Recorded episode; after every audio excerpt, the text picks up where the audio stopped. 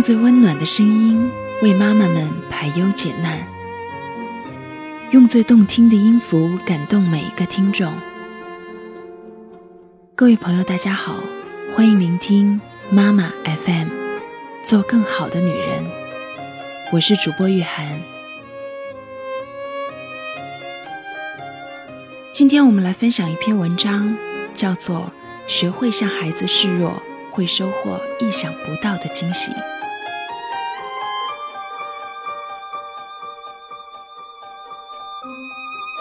亲子关系中，作为成人的我们，往往习惯了扮演权威、强大的角色，保护孩子的安全，引导孩子的成长，为孩子的行为界限建章立制等等。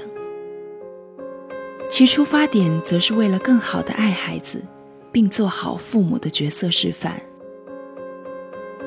于是，在很多家庭里，强大的父母、弱小的孩子，成为亲子互动模式的常格。然而，强父母、弱小孩的亲子互动模式，在给孩子安全感、为他们成长助力的同时，也很容易令孩子积累一些弱小感，削弱孩子独立面对这个世界的力量。这些消极的自我体验积累到一定程度，很容易成为自卑、负性情绪的来源。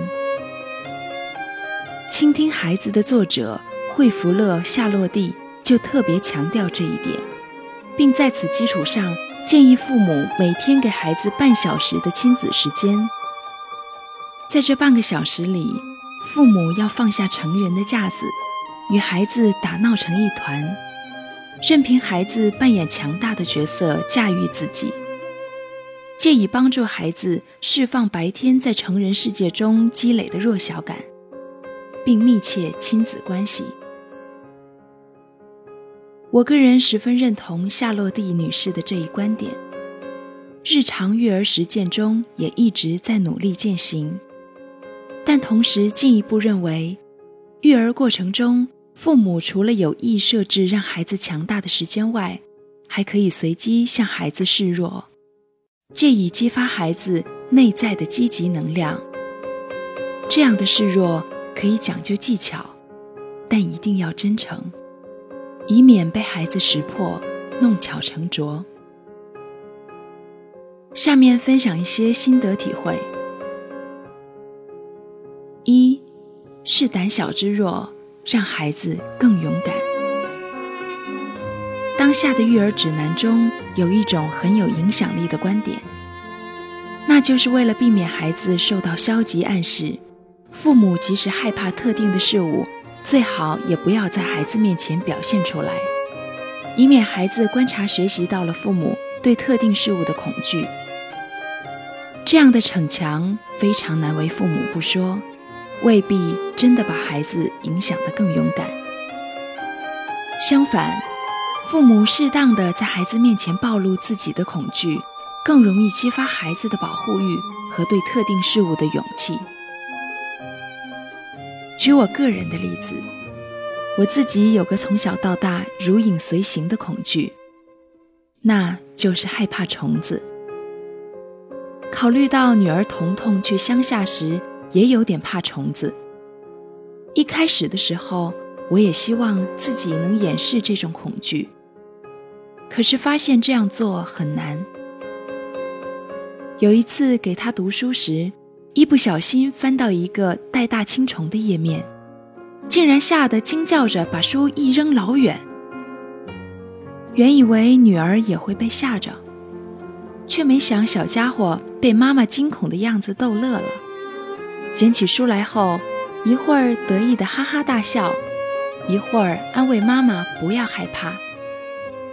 结果妈妈的恐惧没有被安慰掉，虫子事件却成为彤彤不怕虫子的转折点。从那以后，再看到虫子的时候，彤彤就会恶作剧的拿来吓唬妈妈，或者懂事的保护妈妈。当然。他对虫子的恐惧也就荡然无存了。二是差距之弱让孩子更自信。孩子虽然弱小，但他们的很多能力，比如音乐感知能力、语言学习能力、想象力等，却是成人望尘莫及的。而且由于自小就有着更好的教育条件，当今的孩子在某些方面往往比父母更强。如果父母能够善于发现这些差距，并适当示弱，则更容易激发孩子的自信。就我自己而言，当发现女儿彤彤哪些方面比我强的时候，我常用示弱的语言是：“太厉害了，妈妈小时候还不会呢。能不能告诉妈妈，怎么才能像你做的一样好呢？”妈妈有个请求，你来当妈妈的老师好不好？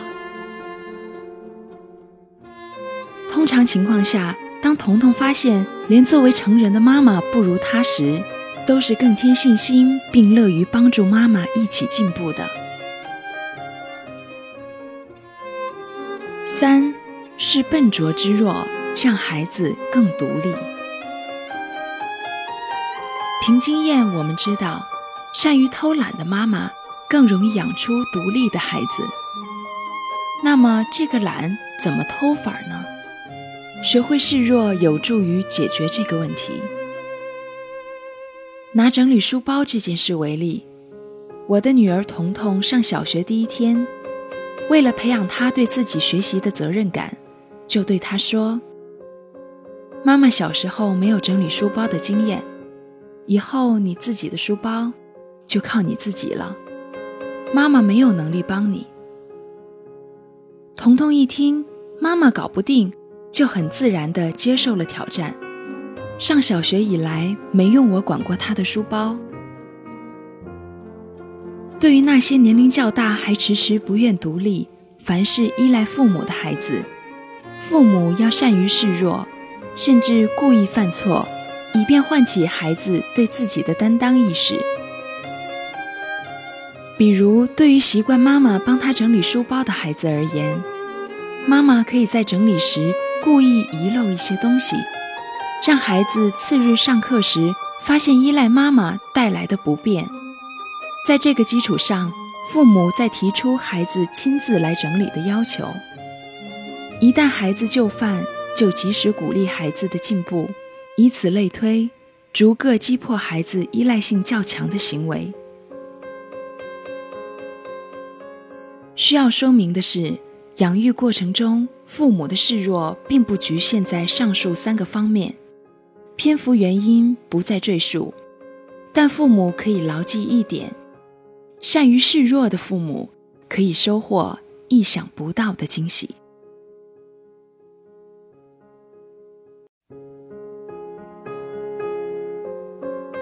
以上就是我们今天要分享的文章，感谢你的收听与陪伴。如果你想聆听更多的妈妈 FM，可以微信搜索“三优亲子”。关注后收听妈妈 FM，我是主播玉涵，我们下期见。